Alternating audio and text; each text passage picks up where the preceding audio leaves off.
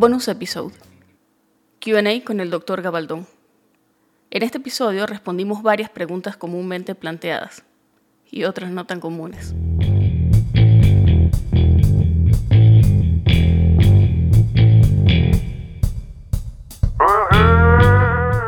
Estás escuchando Pluripotenciales, el podcast de la doctora Sheila Toro. Forma parte de una comunidad médica en la que se exalta cooperación en lugar de competencia y escucha voces auténticas que relatan historias de resiliencia, perseverancia y reinvención.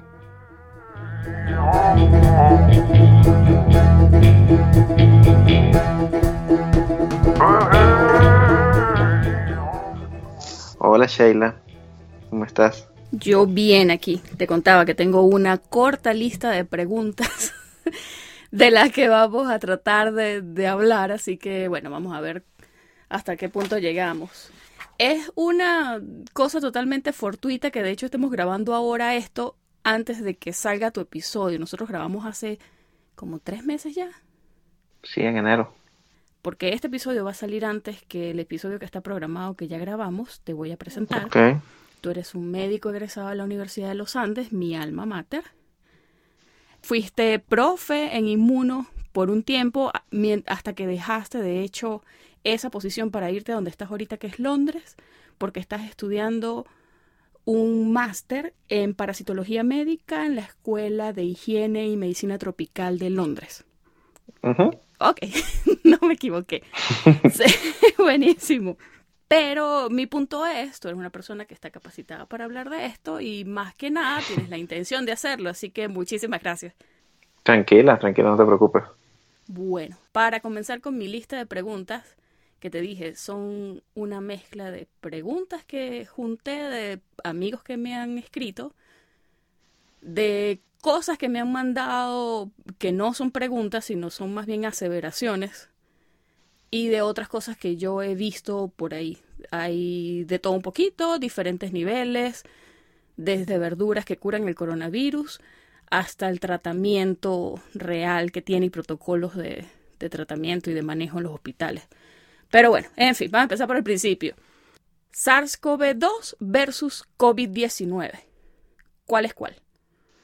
Bueno, este COVID-19 es el nombre de la enfermedad, es la designación que le dieron a la enfermedad.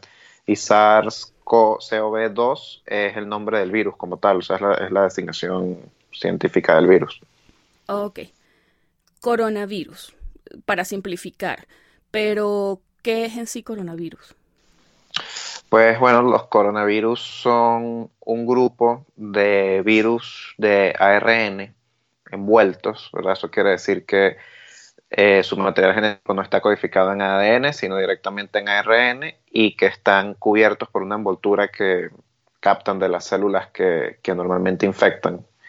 Eh, es un grupo de virus súper variado. Eh, está, está, son característicamente este, virus animales, eh, infectan con mucha frecuencia animales.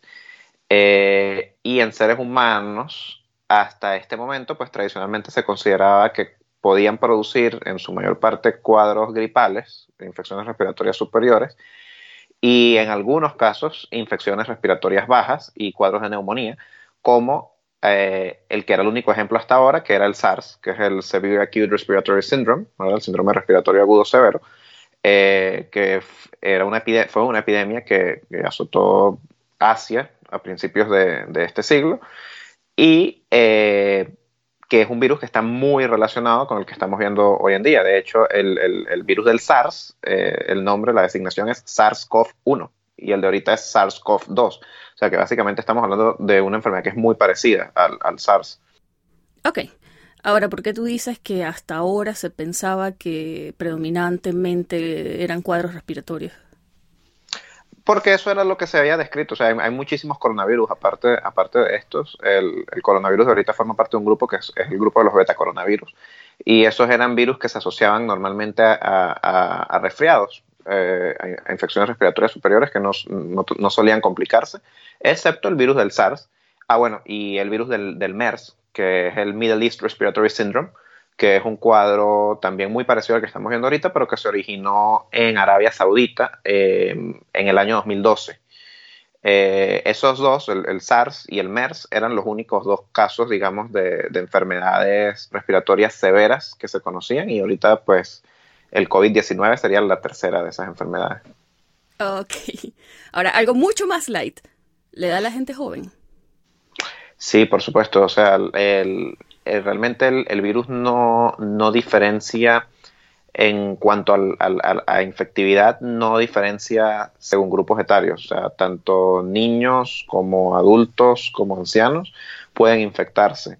Eh, lo que cambia es que la enfermedad suele ser más grave en, en ancianos. Y bueno, ancianos es un término relativo, ¿no? Porque suele ser más grave en pacientes, en pacientes mayores de 50 años. Este, sin embargo, hay cierta información, no quiere decir que, en pacientes jóvenes el cuadro sea del todo benigno. Eh, si bien la mayor parte de los casos van a ser benignos y la mayor parte de los casos no van a meritar hospitalización, eh, se han reportado casos graves en, gente joven. De hecho, hoy en, aquí en Londres murió, creo que es hasta ahora el paciente más joven, que era un niño de 13 años, que murió en el hospital de King's College, eh, aquí en Londres. Y hay otro caso de una niña de 16 años. Este, en España, creo, si mal no recuerdo, el 40% de los pacientes que están hospitalizados son menores de 40 años. Entonces, es una enfermedad que puede infectar a todos los grupos etarios, que generalmente es mucho más grave en ancianos, pero que eso no quiere decir que, sea benigna del todo en pacientes más jóvenes. Mira, yo entiendo que a raíz precisamente de que en España y en Italia se empezaron a ver casos severos en gente más joven, se estaba manejando la hipótesis de que había una segunda cepa del mismo coronavirus dando vueltas por ahí, pero eso, hasta mi, entender, lo desmintieron totalmente. Sí, bueno, lo que pasa es que depende de qué definamos como cepa. A ver, el, virus muta. Eh, es un virus que a medida que pase de persona a persona y de país a país va a ir mutando. De hecho, en este momento no sé exactamente cuántas, cuántas eh, cepas hay registradas, pero probablemente sean más de 100 ya en este punto. Eh, y de hecho, este, esas cepas, que generalmente la diferencia entre una y otra son son cambios en un solo nucleótido, es decir, en una sola de las bases, de las bases nitrogenadas que forman parte del genoma del virus. Em, esas cepas generalmente se comportan desde el punto de vista clínico igual, una, una y otra, pero son muy importantes para definir la epidemiología del virus, porque cuando tú secuencias esas cepas, eh, puedes determinar de qué sitio eh, se originó el virus que está afectando a un determinado país. Y eso desde el punto de vista epidemiológico pues, es muy importante porque te permite trazar los mapas eh, que muestran el patrón de cómo ha migrado la, enfermedad de un lado a otro. Mira, ¿sería bueno contagiarse para adquirir la inmunidad? Bueno, mira, es una pregunta, es una pregunta difícil de responder. Este, a eso fue de hecho a lo que apostó el Reino Unido en un primer momento, un tema que fue bastante polémico, que fue lo de la herd immunity, la inmunidad del rebaño.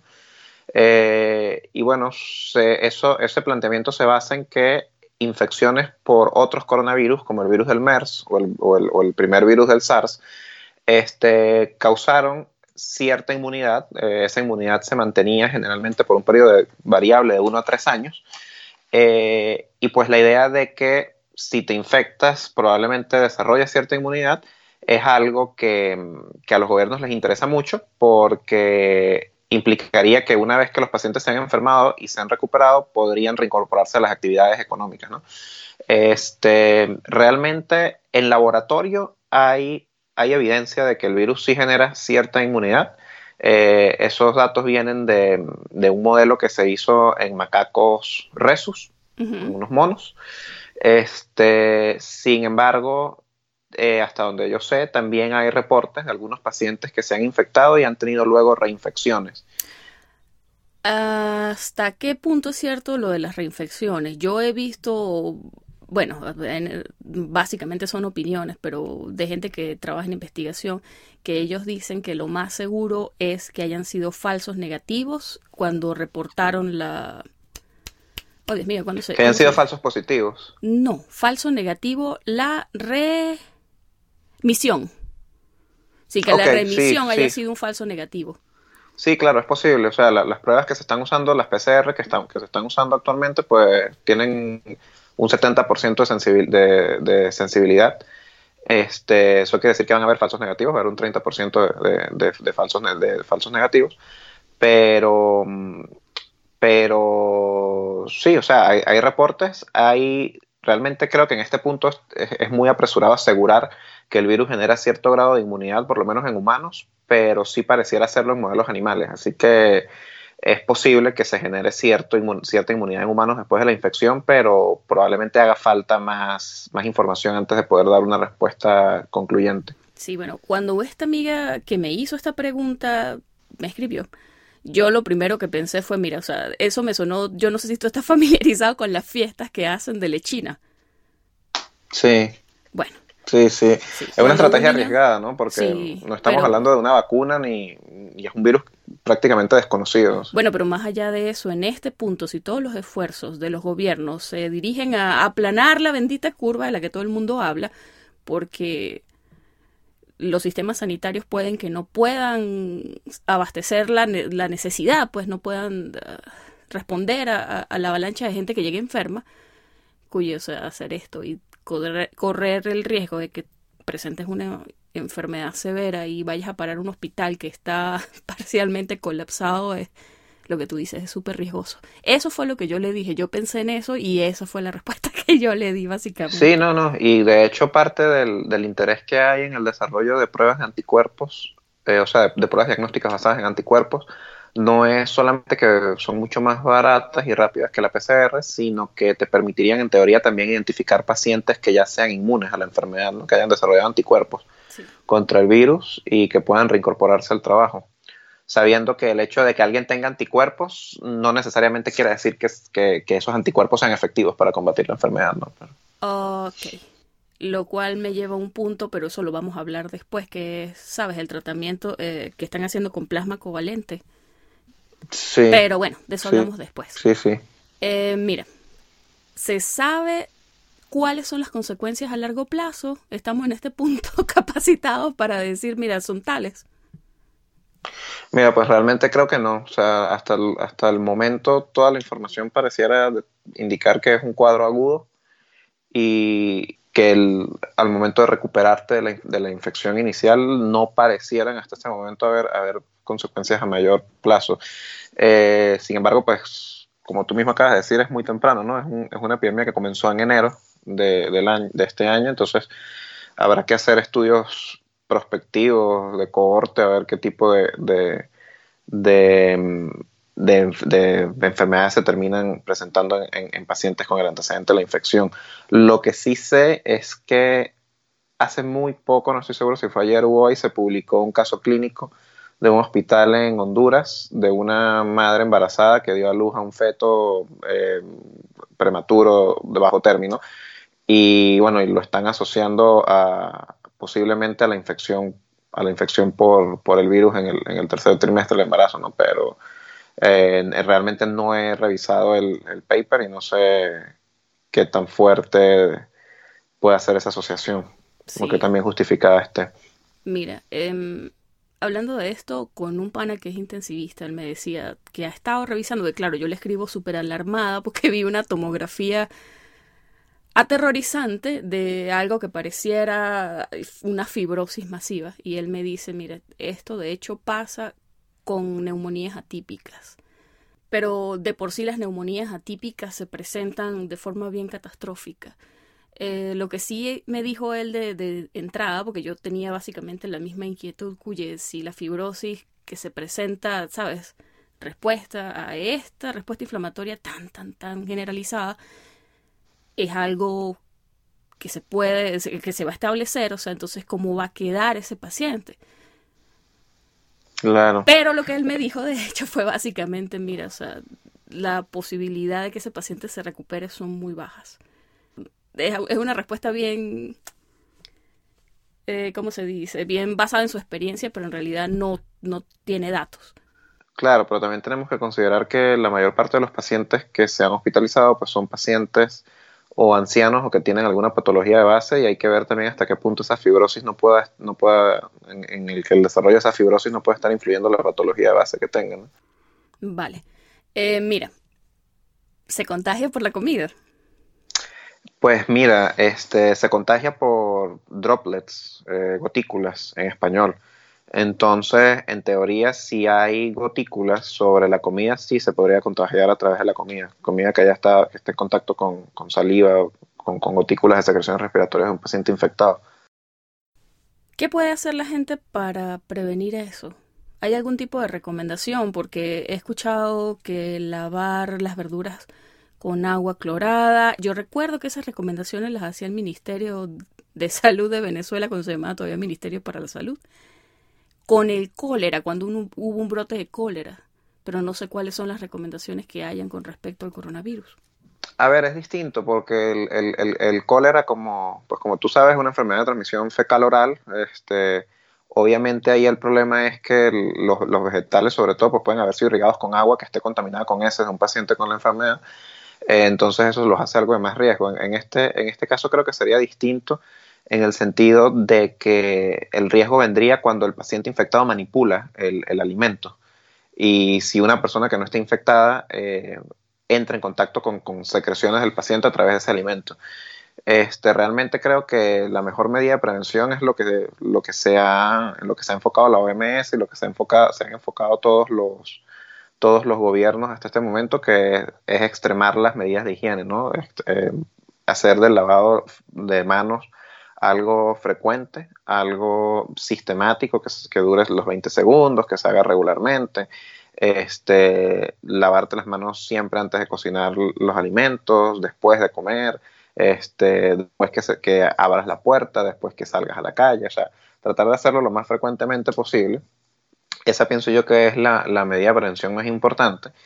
Y este, el uso de mascarillas, que es algo polémico. Este, con el uso de mascarillas nadie se termina de poner de acuerdo realmente. Eh, eh, hay, evidencia fuerte que indica que eh, las mascarillas ayudan a que un paciente que esté infectado no propague la enfermedad, porque van a atrapar las, gotículas que, bote cuando tose o cuando estornuda. Este, no hay evidencia tan fuerte que indique que el uso de la máscara protege a, un individuo que no esté infectado, es decir, que prevenga la infección. Em, excepto en el contexto de los profesionales de la salud, pues porque los profesionales de la salud van a estar expuestos de forma mucho más directa a las secreciones. Entonces ahí sí hay, sí hay un, factor protector importante. Ahora bien, eh, la realidad es que eh, actualmente no tenemos, ningún país tiene las herramientas para hacer las pruebas, para hacer el número, que, el número de pruebas que harían falta para saber si toda la población eh, está infectada o no.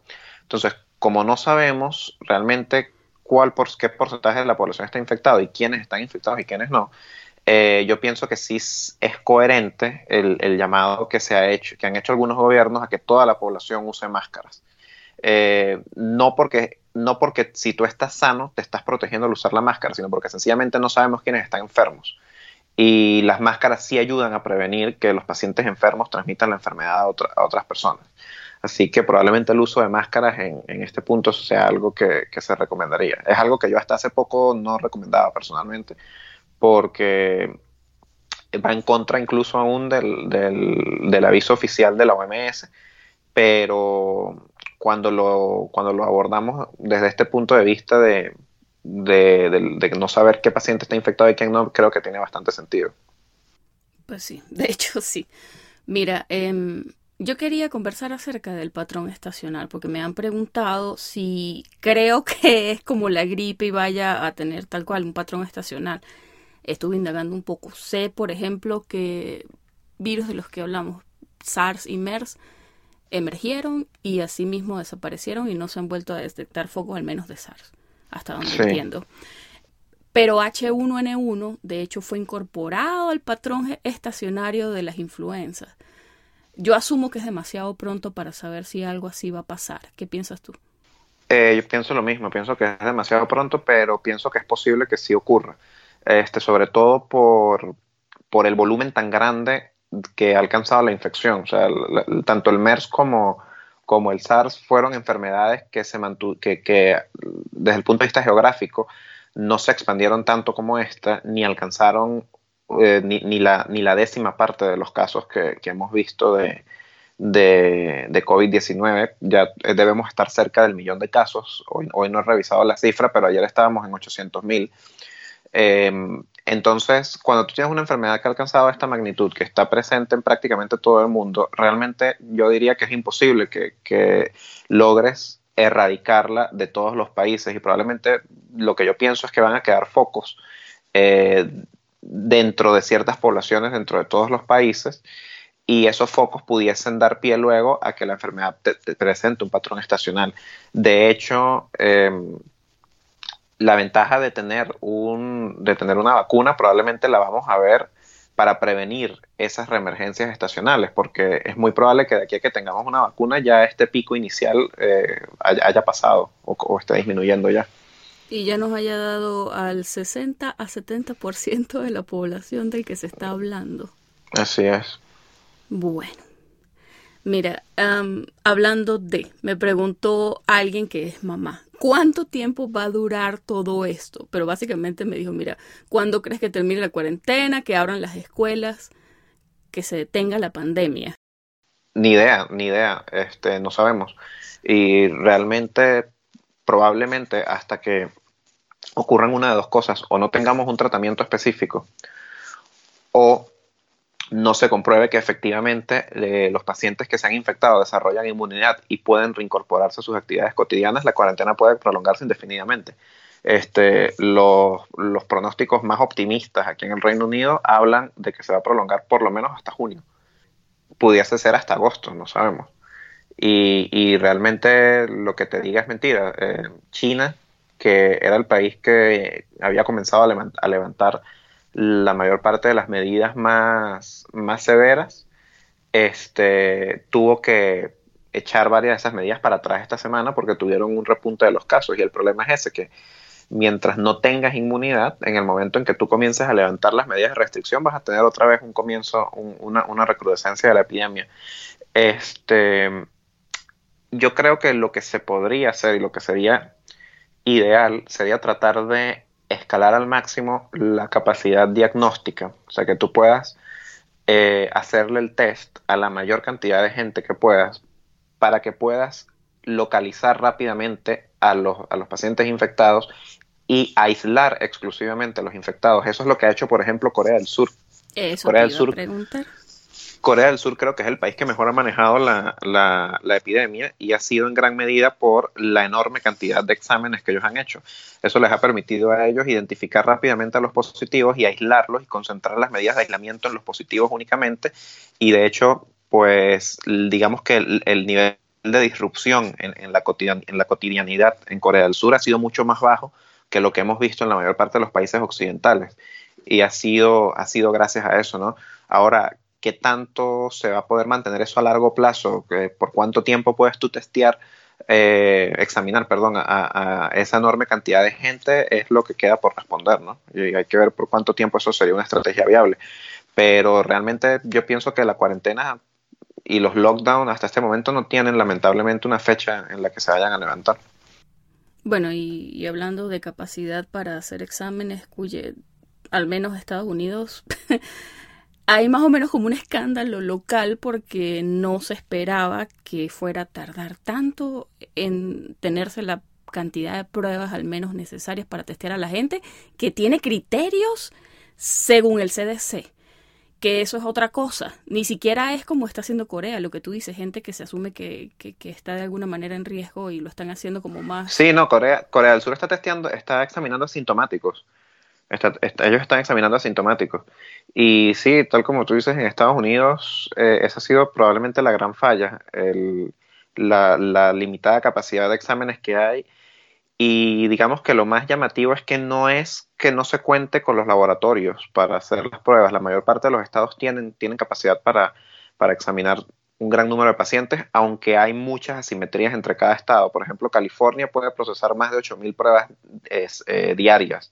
Hay estados como, como Washington, por ejemplo, que pueden procesar 40 pruebas diarias. Entonces hay una asimetría importante, pero realmente lo más grave es que eh, resulta muy complicado eh, cumplir con todos los criterios que, que planteaba inicialmente el CDC y ajustar eso a toda la burocracia que viene implícita con el sistema de seguros en el, sistema, en el sistema de salud americano.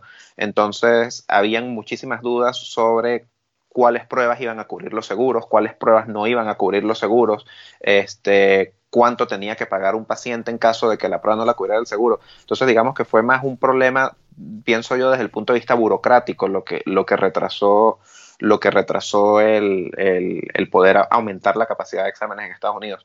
Eso ha mejorado de la última semana en adelante. Eh, se han hecho esfuerzos realmente para que, para que estén disponibles los exámenes mayor número de habitantes y eso ha influido también en que los casos en Estados Unidos hayan aumentado tan rápidamente de la semana de la semana pasada hasta hoy, ¿no? Que se están haciendo más exámenes y mientras más exámenes hagas, pues obviamente más casos positivos vas a tener. Sí, bueno, a esa parte acá en los medios de comunicación no se le ha dado tanta cobertura como al hecho de que no haya suficiente material. Sobre, por ejemplo, los kits de, bueno, los swaps de recolección de, las muestras, medios de transporte, etcétera, y los PPE, los equipos de protección personal, que eso se le está dando full cobertura porque se han visto cosas bien rudas. Hay fotos de, personal de salud con bolsas de basura, o sea, pero... Sí, las he visto, las he visto y no es algo que está ocurriendo solo en Estados Unidos, está ocurriendo en prácticamente todos los países industrializados. Este, aquí en el Reino Unido también ha habido denuncias de que, de que al personal no se le está proporcionando el, el PPI adecuado. Eh, he escuchado denuncias también en España de que, de que muchos de los, de los médicos que están atendiendo pacientes no se les está garantizando los PPI completos. Eh, y bueno, realmente eso te habla es de las dimensiones que está alcanzando esto, ¿no? De, imagínate tú cómo probablemente la mayor potencia mundial, que es Estados Unidos, no tenga suficiente material para, para, procesar la cantidad de muestras que deben hacerse y, te habla un poco de lo, de lo logísticamente complicado que, es mantener, que es manejar esta epidemia. No, bueno, y de por sí el sistema de acá, bueno, también están los matices políticos y aquel rollo de que es un sistema neoliberal y que se ha hablado mucho últimamente que el sistema de salud está muy centrado en la eficiencia y eso habla de los mejores resultados con la menor inversión. Entonces, pero bueno, de nuevo, eso es un tema burdo y complicado. Yo estaba escuchando a un doctor hablar ayer, creo que fue, en un podcast que escucho de NPR, y estaba diciendo que de hecho le llamaron la atención en el hospital por estar caminando por los pasillos con su mascarilla. Porque eso generaba ansiedad en los pacientes que no está, que estaban incluso, sabes, fuera de las áreas de, donde estaban tratando de contener los casos, en las áreas donde tenían los pacientes, están tratando los pacientes con COVID. Entonces, básicamente una cosa de, de PR.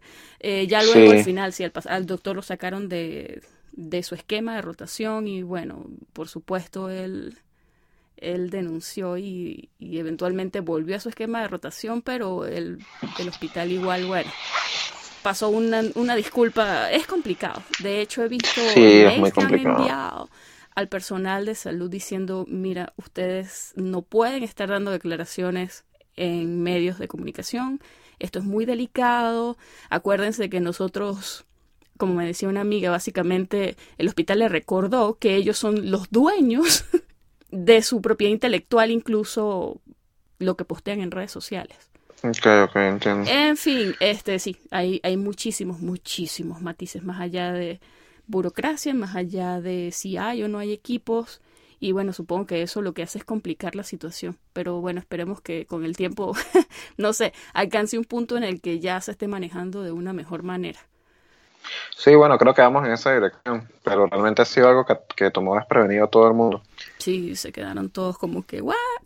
bueno, mira, me dijo, esto me lo pasó una pana que de hecho es una artista de maquillaje futura politólogo. Qué tanto daño consideras que ha causado la desinformación y cuál es la mejor manera de combatirla? Mira, muchísimo. Este, yo pienso que el, con el coronavirus hemos visto un fenómeno que se llama infodemia. Oh, que tienes una tienes una epidemia también de información, o sea, se produce tanta información todos los días sobre el coronavirus que llega un punto en el que se hace sumamente difícil saber qué, qué confirmación es, es, confiable y cuál no. Este, ha habido muchísimas cosas, desde que ya existe una vacuna o que ya existe tratamiento para la enfermedad, lo cual las dos cosas son mentiras, hasta el hecho de que, como tú me habías dicho, había aparecido una cepa nueva en España que estaba matando a la gente joven. Eh, es decir, existen, existen, yo pienso que la desinformación ha hecho quizás incluso hasta más daño de, de, lo que, de lo que ha hecho el mismo virus. Lo hemos visto con voceros oficiales de gobiernos, lo hemos visto en Venezuela, donde el gobierno activamente promocionó un remedio casero contra la enfermedad que no tenía absolutamente ningún tipo de basamento científico. Lo hemos visto también en Estados Unidos, donde el, el presidente Trump se refirió al, al tratamiento con hidroxicloroquina y acitromicina como una terapia que ya estaba aprobada, que ya, que ya prácticamente se iba a comenzar a aplicar cuando la realidad no es esa. Entonces, ha habido muchísima desinformación y ha habido muchísima desinformación eh, por parte de, canales oficiales también, que es lo más preocupante.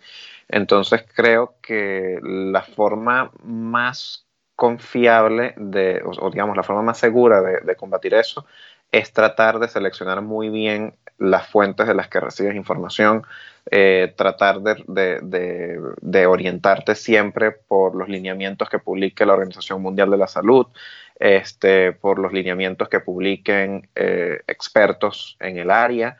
Este, en, mi caso, la información que publica Public Health England, la información que publica mi, mi, universidad, la Escuela de Medicina Tropical de Higiene de, de Londres.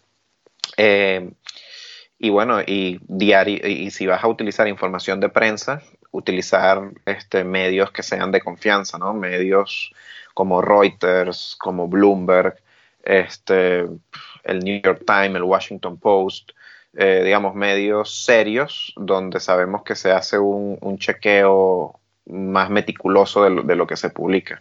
Pero realmente es sumamente difícil y creo que con esto igual que con la mayor parte de las fake news, probablemente la mejor forma de defenderse es con sentido común. Si lees algo que es excepcionalmente malo o que es excepcionalmente tenebroso o que al contrario es, parece demasiado bueno para ser verdad, pues lo más probable es que lo sea. Y, y hay que tomarse todas esas noticias, tanto muy malas como muy buenas, con, con, cierta desconfianza. Sí, yo le decía a un pana que lo que pasa es que a veces el lenguaje que es cautelosamente informado eh, no es tan appealing como el lenguaje que es mucho más Sí, sé, mucho más alarmista. Sí, alarmista, fabuloso, la cura o el fin del mundo. Uh -huh. Entonces, creo que la gente tiende a compartir más ese tipo de información porque es más, no sé, entretenida será. Pero creo que hay que tener presente que a veces uno hace daño compartiendo ese tipo de cosas. O sea, tampoco se puede ser hasta ese nivel de ingenuo. Sí. Quizás un poquito de escepticismo es bueno. En fin, este hablando de fuentes oficiales que a veces dan información falsa. No precisamente oficial, pero eh, la semana pasada se volvió viral un video de un doctor hablando acerca de los beneficios del vapor de agua y de cómo previene el contagio por coronavirus. Yo no sé si sí, tú lo bueno, llegaste eso. a ver. No, ese particularmente no lo vi. Pero claro, un médico hablando y diciendo eso hace que quizás la gente piense que no sé, que es una fuente confiable y lo comparta. Y de hecho, fue, eh, cuentas, no sé, con muchísimos miles de seguidores las compartieron. Y después Instagram, de hecho, etiquetó el video, no sé cómo funciona eso, pero lo etiquetó como que no era, como que era parcialmente cierto. Porque claro, él estaba hablando acerca de quizás un beneficio que pueda tener en los síntomas, pero lo que dijo también fue que básicamente prevenía el contagio por coronavirus. Y esa parte sí, sí no, es, bueno, bueno, hemos visto hemos visto muchísimas muchísimos ejemplos de eso y a ver vienen han, han, venido de médicos como te digo han venido de presidentes de países este el, y realmente el daño que eso produce es una cosa gigantesca sea, en, Venezuela prácticamente canales oficiales del Estado venezolano dijeron que el, té de, limoncillo y de malojillo era, era una cura para la enfermedad, para una enfermedad que eh, se, ha se, ha expandido en casi en más de 170 países y que ya ha infectado a más de un millón de personas y ha matado cerca de 30 mil, ¿no? Entonces, eso es algo sumamente irresponsable y, igual que como lo es que venga por parte de profesionales de, la salud. Eh, y es muy difícil, es muy difícil eh, filtrar el tipo de información que, recibes, pero pienso que quizás la única forma de hacerlo es tratar de, hacer un background check de toda la información que consigas, ¿sabes? Tratar de ver si, si lo que oyes en redes sociales o lo que te dice alguien eh, lo consigues en internet, en algún artículo serio de algún portal serio que esté bien documentado, que citen las fuentes donde están sacando las cosas. Ese tipo de cosas es, quizás la única estrategia que, te permite combatir este tipo de, este tipo de, situaciones. Creo que a veces las fuentes, entre comillas, de información mm, quizás no de forma intencional, pero terminan tergiversando algo que es cierto. Por ejemplo, este tema de que la gente está en cuarentena, acá en países como este, asumo que en Londres pasa lo mismo, la gente por no recibir mucho sol empieza a tener deficiencias de vitamina D, entonces salen personal de salud diciendo, oye, tomen vitamina D porque no están agarrando sol básicamente, y lo tergiversan en otra cosa que he escuchado, que es que la vitamina D previene el contagio. Sí. He escuchado que el ajo, que la cebolla, esta mañana me dijo mi mamá que el Vipaporú. Sí, no, bueno, mira, o sea, yo a esta gente realmente lo que yo le digo es, yo soy un médico este alópata, yo soy un médico que se que, que está entrenado en medicina occidental tradicional alopática, ¿verdad? No en medicina natural, realmente yo no sé de medicina natural, pero realmente pienso que si esta enfermedad se curara con remedios caseros y con remedios naturales no sería el principal problema de salud pública que ha enfrentado el mundo en los últimos 100 años. Un chiste cruel, quizás ya Pfizer lo hubiese patentado y estuviese haciendo mucho dinero con el ajo. Exactamente. Pero bueno, en fin. Mira, ¿por qué la gripe estacional no se considera pandemia? Bueno, porque no se expande, o sea, básicamente, básicamente para, para, que, para que una enfermedad sea considerada una pandemia por, por la OMS tiene que tener transmisión comunitaria en, en todos los continentes. Eso, eso, es lo que, eso es lo que define la pandemia, sí, en todos los continentes y no es que deben haber casos, no, no solamente que hayan casos, sino que haya transmisión comunitaria probada, es decir, que en, en, dentro de los territorios de cada continente se esté transmitiendo activamente la enfermedad. Y tradicionalmente, pues la, la influencia estacional como su nombre lo dice, es estacional y es una enfermedad que normalmente la vemos en los países con climas más templados. Entonces, normalmente la vas a ver en, Norteamérica, la vas a ver en Europa, la vas a ver en países asiáticos, pero es una enfermedad que raramente vas a ver, por ejemplo, en Sudamérica, o que raramente vas a ver en África, o que raramente vas a ver en Medio Oriente. Entonces, es muy difícil que, la influenza estacional cumpla con, con ese concepto de que haya transmisión comunitaria simultánea en todos los continentes. Ok. Y ahora llegamos a mi favorita. ¿Debería tomar cloroquina? Mira, no deberías tomar cloroquina menos que te la recete un doctor. Eso es básicamente el, el, consejo. No hay estudios que demuestren que la cloroquina funciona como profilaxis, en primer lugar. Es decir, no hay estudios que demuestren que la cloroquina previene que te infectes, que es algo que están, que están haciendo algunos gobiernos. Eh, hay estudios que sí sugieren que la cloroquina y sobre todo la hidroxicloroquina, que es un, derivado de la cloroquina, eh, pueden acortar la duración de los síntomas y pueden mejorar el pronóstico de los pacientes. De hecho, el último estudio que salió es un estudio que viene de China, eh, un poco más grande que el primero que se reportó, que fue un estudio francés que tenía realmente muchas fallas metodológicas. Eh, y este estudio demuestra que, por ejemplo, que em, en el grupo de pacientes que, recibió, que recibió hidroxicloroquina, el 80% eh, acortaron la duración de la enfermedad este, comparado con el 54% que tuvo el grupo de control. Y los únicos, er, era una corte de poco más de 60 pacientes, creo, y los únicos, los únicos cuatro casos graves que se registraron entre esos 60 pacientes estuvieron todos en el grupo de control. Eh, ninguno en el grupo de hidroxicloroquina. Entonces, a ver, eso te demuestra que hay cierta evidencia que sugiere eh, que hay cierto efecto protector. Sin embargo, la cloroquina y la hidroxicloroquina son medicamentos que se han probado durante años en el, manejo de la malaria y en el manejo de enfermedades autoinmunes como el lupus eritematoso, ¿sí? No se han probado como o no han demostrado nunca tener realmente una actividad eficiente in vivo antiviral. Entonces, este, son medicamentos que hay que, manejarlos con cuidado. En, Nueva York se está, comenzando a utilizar desde el punto de vista experimental, ¿ok? se está utilizando en, un, randomized control trial, en un estudio clínico aleatorizado, este, de pacientes infectados. Ya cuando esos resultados salgan, pues probablemente vamos a tener una imagen más clara del efecto que realmente tiene pero hasta ese momento debemos tener claro que es un tratamiento experimental, que es un tratamiento que incurre en riesgos, no es un tratamiento específico aprobado para el coronavirus aún, no previene la enfermedad y no debe tomarse a menos que esté recetada por un médico. Y entendiendo esto, entendiendo que es un medicamento que no sabemos eh, hasta qué punto es beneficioso en el manejo de esta enfermedad eh, y que no puede y que si se va a utilizar debe utilizarse como droga experimental, no como, como una forma de, tratar por igual a todos los pacientes. Bueno, y eso suena médico, pero te cuento que quien de hecho me preguntó esto es una persona que no es médica. Yo básicamente me enfoqué en hablar acerca de la toxicidad del medicamento. La semana pasada hubo aquí. Sí, continúa, perdón. Te decía que la semana pasada hubo una muerte por intoxicación de cloroquina, un señor. En Arizona. Exactamente, y su esposa de hecho estaba en UCI. No seguí la noticia, no sé qué habrá pasado. E, ese caso es peculiar porque ellos, ellos tomaron, o sea, ellos no tomaron cloroquina como tal, tomaron un, un químico para limpiar acuarios que tenía cloroquina entre, entre, el, entre los ingredientes.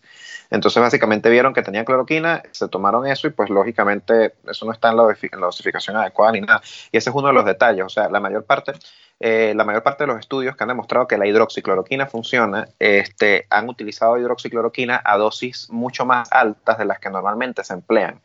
En, el manejo del lupus o en el manejo de, de la malaria en el caso de la cloroquina.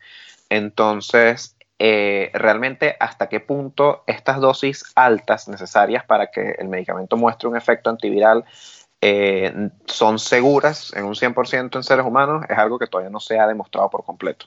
Yo tengo aquí una serie de notas al respecto, porque sé que en esos trials en donde están, porque hay varios trials, tú dijiste que había un eh, randomized clinical trial que estaba dándose ahorita en Nueva York. Yo, de hecho, la información que tengo del CDC dice que no hay ningún estudio de ese tipo, pero bueno, quizás esto que tengo no es súper actualizado. Creo que lo actualizaron por última vez el 24.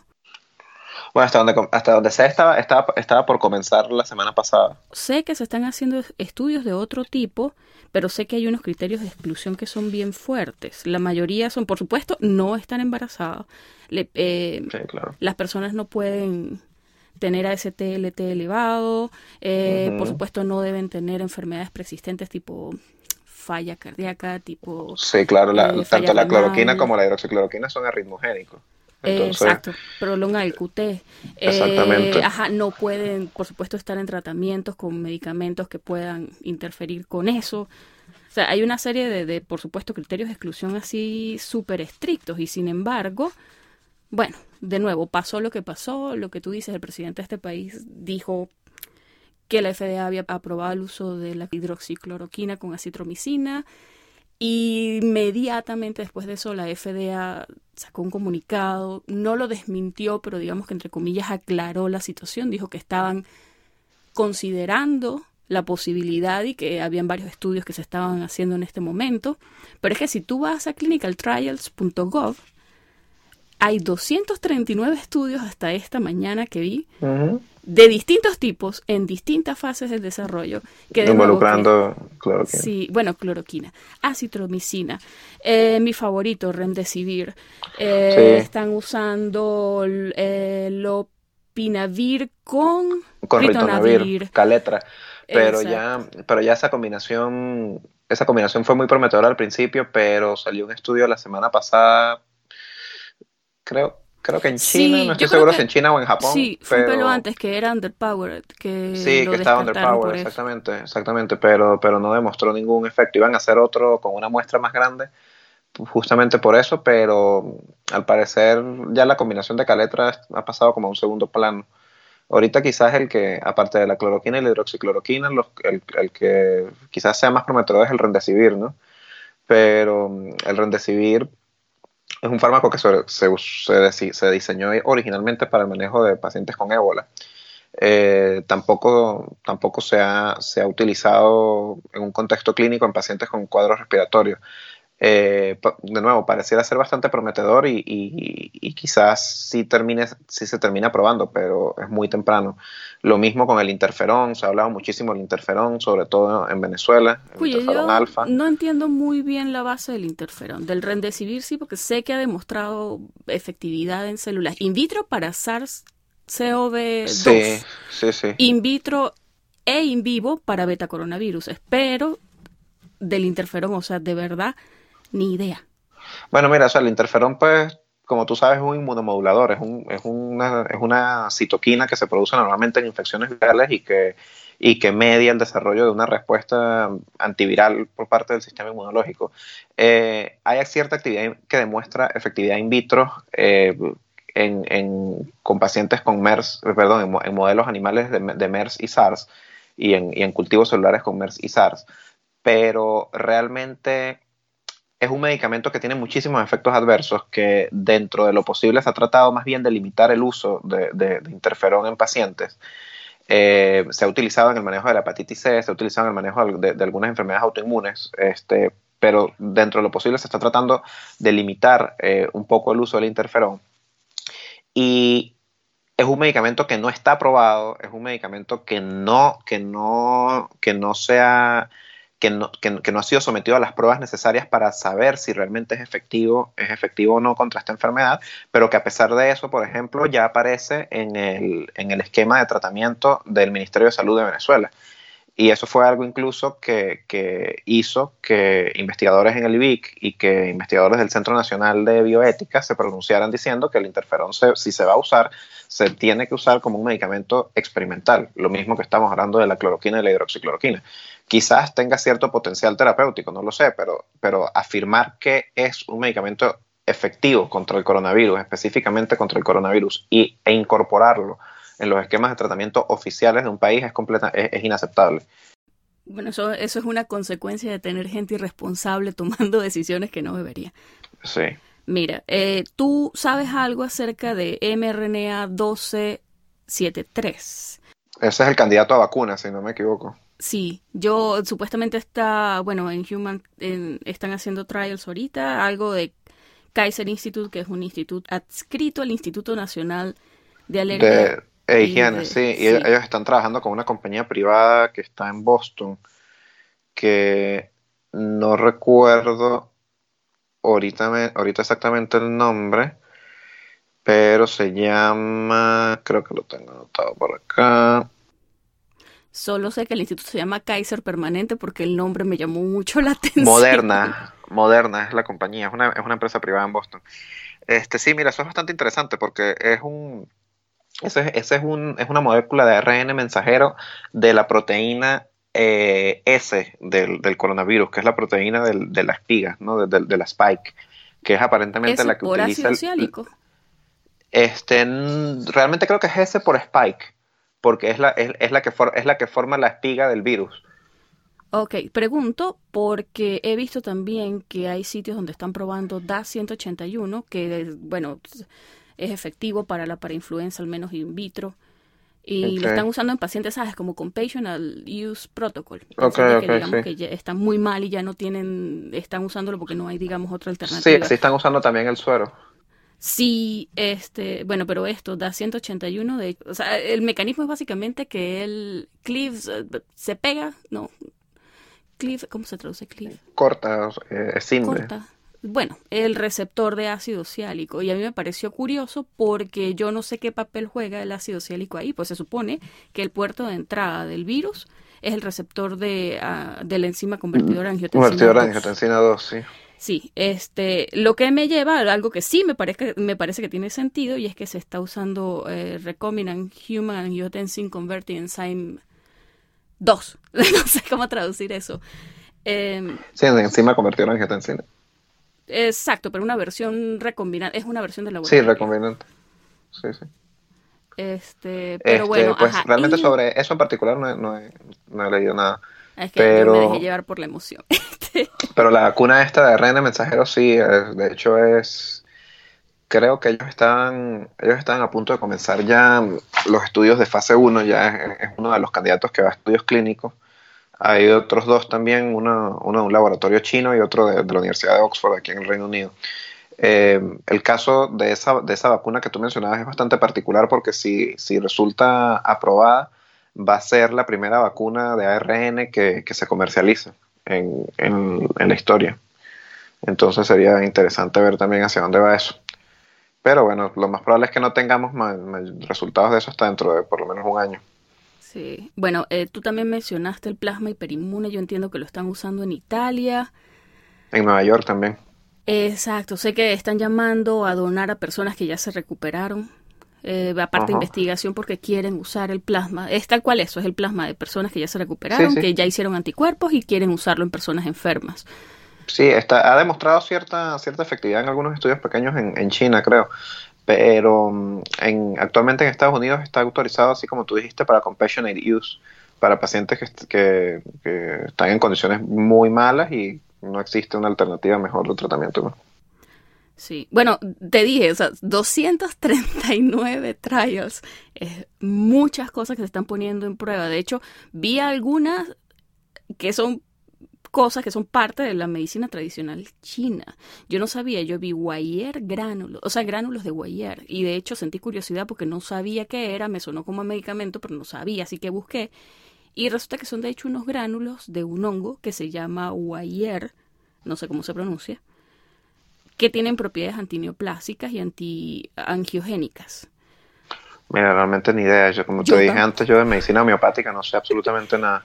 Pues yo tampoco, y yo de hecho no pensaba que hicieran clinical trials y que de hecho estuviesen registrados ante el Instituto Nacional de Salud de Estados Unidos, que es lo que de hecho me sorprendió. Pero bueno, supongo que es algo nuevo.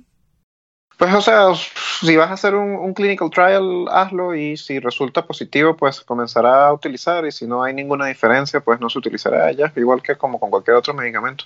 Lo importante es que cualquier decisión que se tome se base en evidencia, pues, y no en, y no en, en, en- en especulaciones.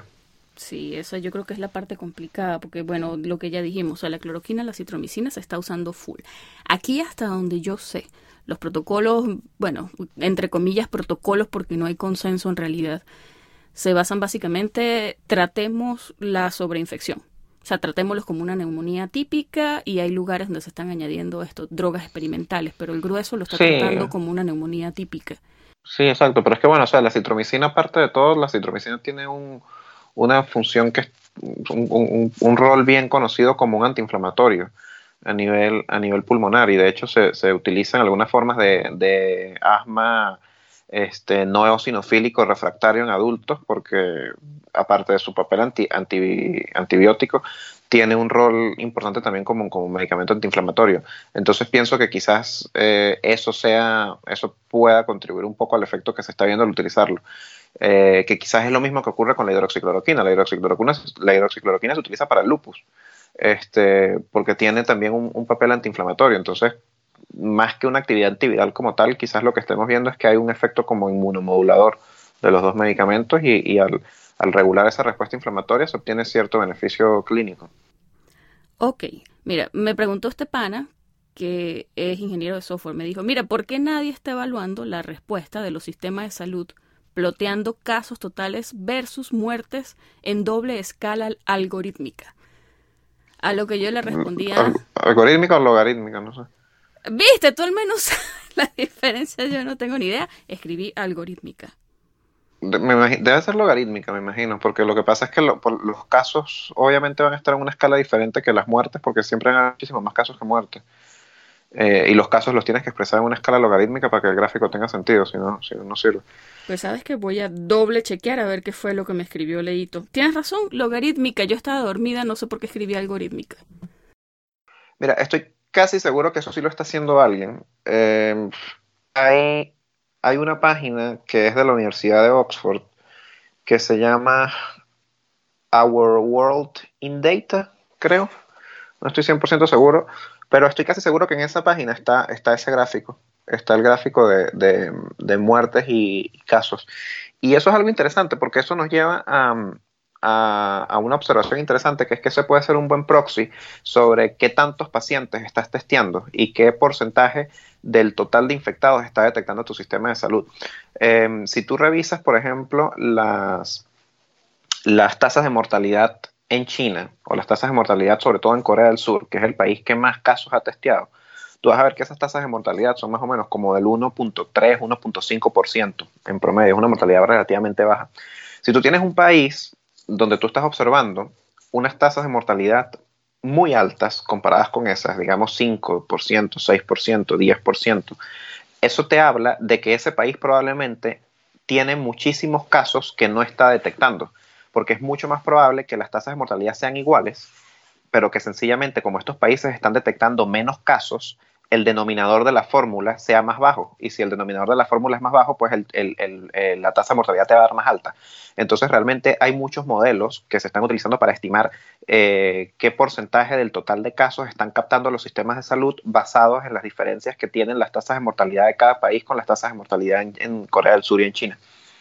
Entonces, estoy casi seguro que ese tipo de gráfico sí existe. Eh, creo que lo he visto yo incluso. De hecho, ahorita, ahorita reviso porque creo que tengo la página guardada y todo. Bueno, si la, si la tienes, porfa, me la pasas, pues yo paso se la leo. Y la última pregunta, y de verdad un millón, muchísimas gracias por tu tiempo. Yo sé que es tardísimo en donde tú estás. No, vale, tranquilo. Mira, ¿qué peli es más educativa? ¿Contagion o Outbreak?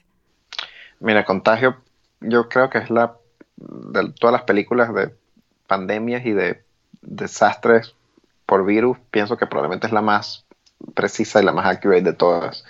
O sea, realmente es un peliculón. Es dirigida por Steven Soderbergh, que además es un tremendo director. Probablemente creo que cuando salió en 2011 la gente no le dio, a la gente no le gustó casi por lo realista que es.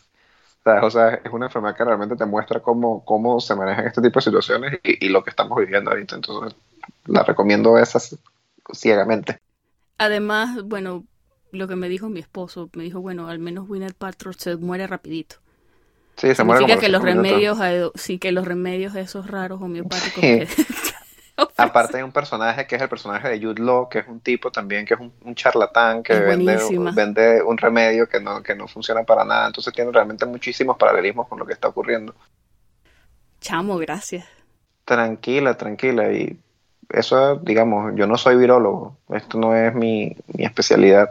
Aquí en la, en la universidad donde yo estoy, afortunadamente hay gente que está muy bien preparada, que de hecho forma parte del, comité que, que ha asesorado al gobierno, y son gente que está muchísimo más preparada que yo, tanto, tanto virólogos como epidemiólogos, que sería valioso también intentar contactarlos a ellos si es posible, pero, pero en lo que yo te pueda ayudar con mucho gusto.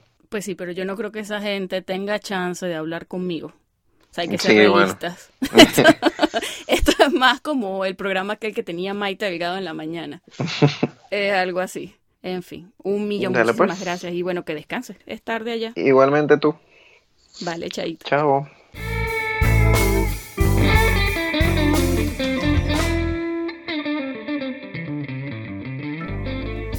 Esta fue la conversación que sostuve con el doctor Juan Carlos Gabaldón desde Londres en el Reino Unido.